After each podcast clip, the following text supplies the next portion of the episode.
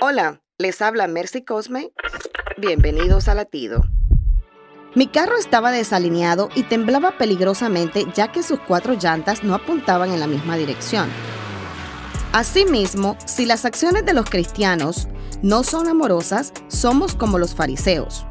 Muchos líderes le hacen daño a sus iglesias porque solo hablan del amor a Dios, pero se olvidan de hablar del amor a otros.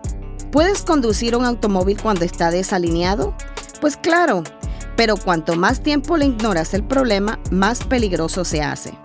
Nuestras acciones deben ser amorosas y deben alinearse con la verdad bíblica, o nos perderemos el corazón mismo del Evangelio.